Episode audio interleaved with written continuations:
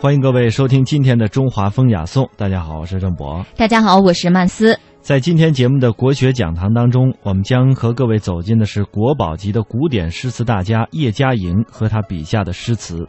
叶嘉莹号嘉玲，一九二四年七月出生在北京，出身于叶赫那兰市，毕业于辅仁大学国文系，曾经任台湾大学、辅仁大学、哈佛大学、南开大学、北师大等教授。二零一三年，他获得了传播中华文化年度人物奖。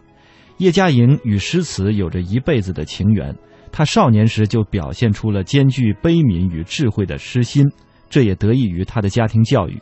就学修养极深的伯父是他的启蒙者，伯父给了他一本诗韵，教他一东、二东、三江、四支。十多岁的时候就出题让他作诗。叶嘉莹记不起第一首诗的全部的细节，只记得那是一首关于月亮的诗，用的是十四寒的韵。王国维曾有一句感叹。天以百凶成就一词人，叶嘉莹忧患不断却成就斐然的一生，正是这句话的注解。十五岁的一个深秋傍晚，叶嘉莹长时间蹲在地上看一只快要将死的白蝴蝶，怎么挣扎都飞不起来。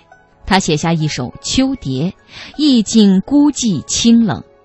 十六岁的夏天，他做了一首《咏莲》，原来如来原是幻。何以度苍生？追问起人生意义。有人问他：“怎么你十几岁就写这样悲观和深刻的诗？”他回头想想，也觉得奇怪。莫知其然而然，莫知其为而为。总之，我写了这样的诗。少年时代，叶嘉莹经历了国仇与家难的双重变故，这些诗作全都是有感而发。台湾作家龙应台曾在《大江大海一九四九》中写道：“叶嘉莹是被时代践踏、侮辱、伤害的人之一。叶嘉莹一生少有安稳的日子，经历了三次大的灾祸。十七岁上丧母，让他比一般人提早明白了生离死别之意。接下来，我们就来听听叶嘉莹先生谈到的诗词与人生。”九十余载，诗中有梦，跌宕人生，梦里是诗。春花秋月何时了？那往事知多少？这句话就把我们都打进这个大网里面去了。对话诗词大家叶嘉莹，以悲观的心情过乐观的生活，以无声的觉悟做有声的事业。从漂泊到归来，从传承到播种。这次要讲的是南宋词人李后主的传世佳作《虞美人》。春花秋月何时了？那往事知多少？这句话就把我们都打进这个大网里边去了。我们每个人的经历，每年年的春天来，南年的春天走，这春花秋月何时了？我去参加恭王府的。这个海棠雅集，恭王府是我当年读辅仁大学女校的旧址，那都是我当年的旧友之地。我真是重新再经过那些个街道，那是我每天走过的街道，物是人非。我已经是九十岁了，我当年同班的同学没有一个存在的，更不用说当年的老师。一样的花开，一样的海棠开，一样的柳絮飞，跟我七十年前所见的一模一样。所以春花是不改变的，年年花开；秋月也是不改变的，年年中秋的月圆。春花秋月。是永远有花开，永远有月圆。可是就在年年的花开月圆之中，我的九十年过去了。叶嘉莹，人称诗词的女儿，白发先生。有一句话，我从来讲课都不愿意跟年轻的学生提起的，就《人间词话》的一句话，《人间词话》引了一句话。说天以百凶成就一词人，说上天是用各种的啊痛苦不幸，造就出来一个好的词人。有人就说说李后主前期的作品不好，后期的作品才好。前期的李后主跟后期的李后主是一个人，他享乐的时候，他完全沉溺在享乐之中。有一首他早年的作品。晚妆出了明鸡血，那春殿的宫娥呃鱼贯列，凤箫吹断水云闲，重按霓裳歌遍彻。完全沉溺在享受之中，眼睛的享受，耳朵的享受，鼻子的享受，身体的享受，写各种的享受。以他敏锐的感情、真切的感情，他是写他的欢乐的。那他现在一旦。国破一旦贵为臣虏，那沈要叛变消磨，破国亡家。所以他也以他最真纯、最深切的感觉和感情，体认这一会啊这一份人间的悲痛。所以他就写出来我们人类的所有的共同的悲哀和痛苦。我有一首七言律诗。呃，那个是在沦陷的，当时不是北平沦陷了嘛？嗯。呃，那我父亲在后方，我母亲也去世了嘛，我就写了“今夜狂风撼大城”。冬天我们北京这呜呜响的那种啊，嗯。今夜狂风好像把城都吹动了。吹动了，嗯。那是沦陷的时候。嗯。贝加哀叫不堪听。嗯那日本人喝喝醉了酒，嗯唱着“心哪有一罗哟罗”，就在满街的军车跑。清明半日寒仍尽，那灯火甚小夜又晴啊。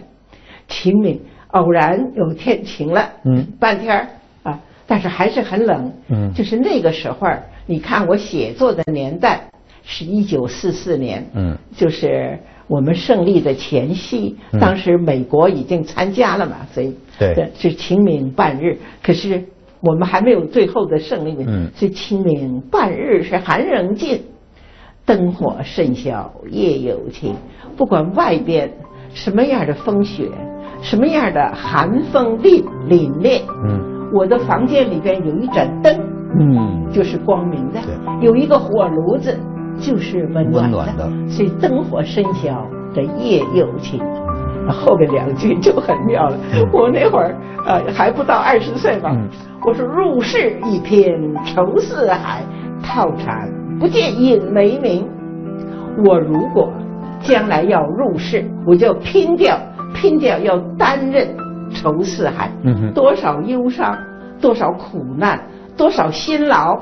我如果入世，我就要拼掉这些个逃禅不借印为名。但是我尽管是入世，我的心不动。嗯，我可以逃禅，就是说我心是安静的、禅定的。我我不用去隐居到深山老林，说我才是隐居。我不用借印为名，套禅不借印为名。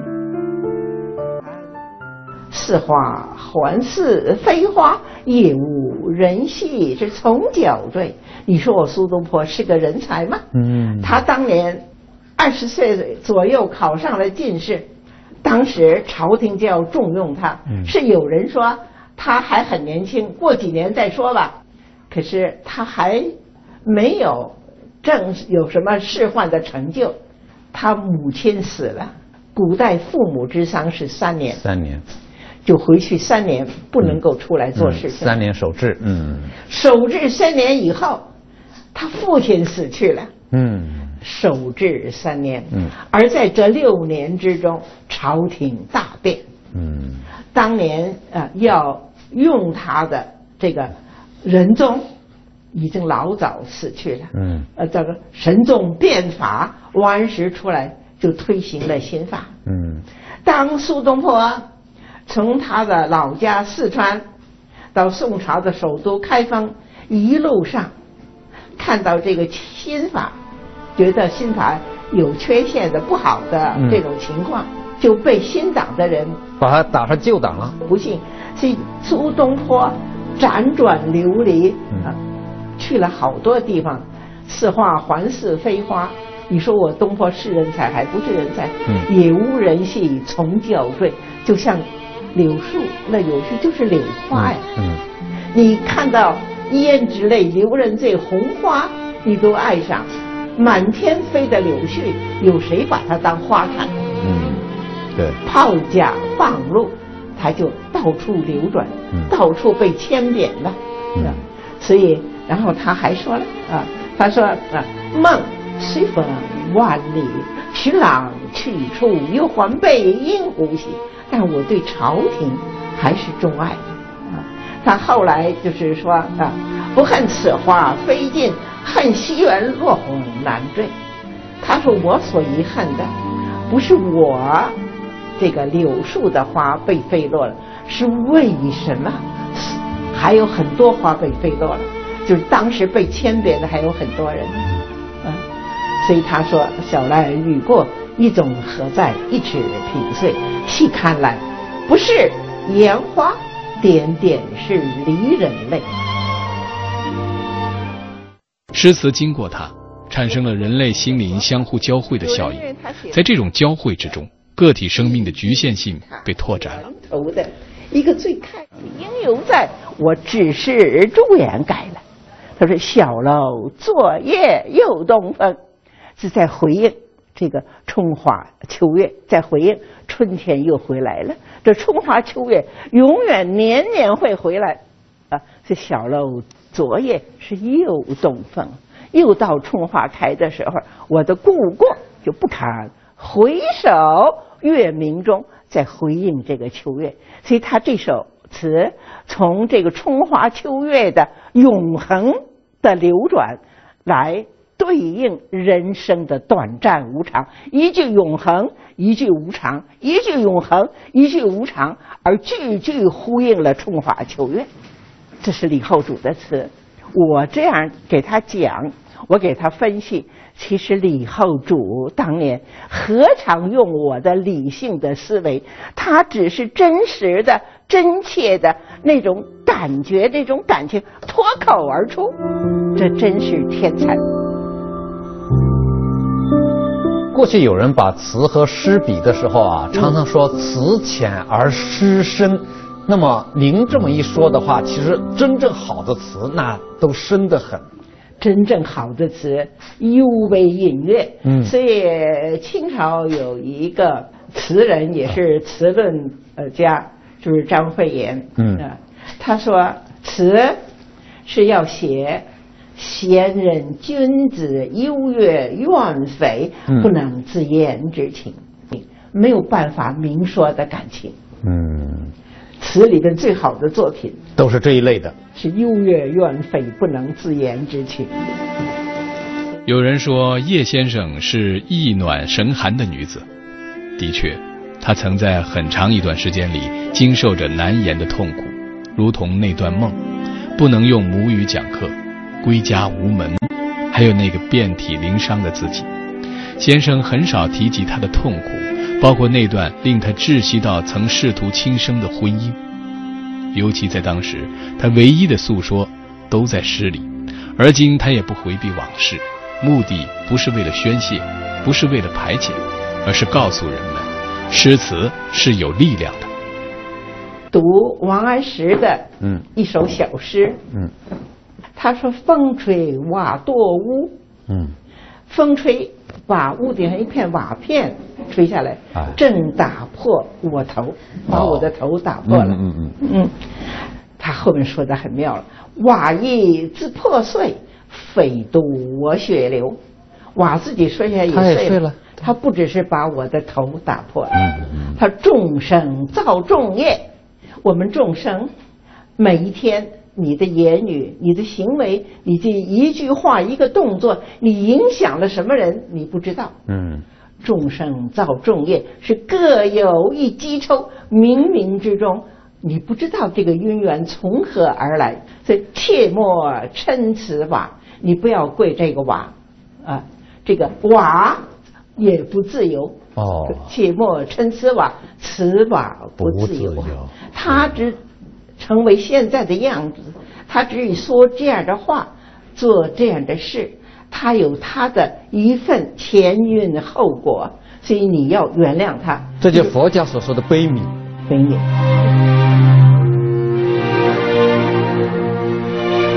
那段梦，遍体鳞伤，求师不得，归家无门，就是现实。然而，越是备受苦楚，他越能体会当年恩师顾随先生于诗词于人生的教诲。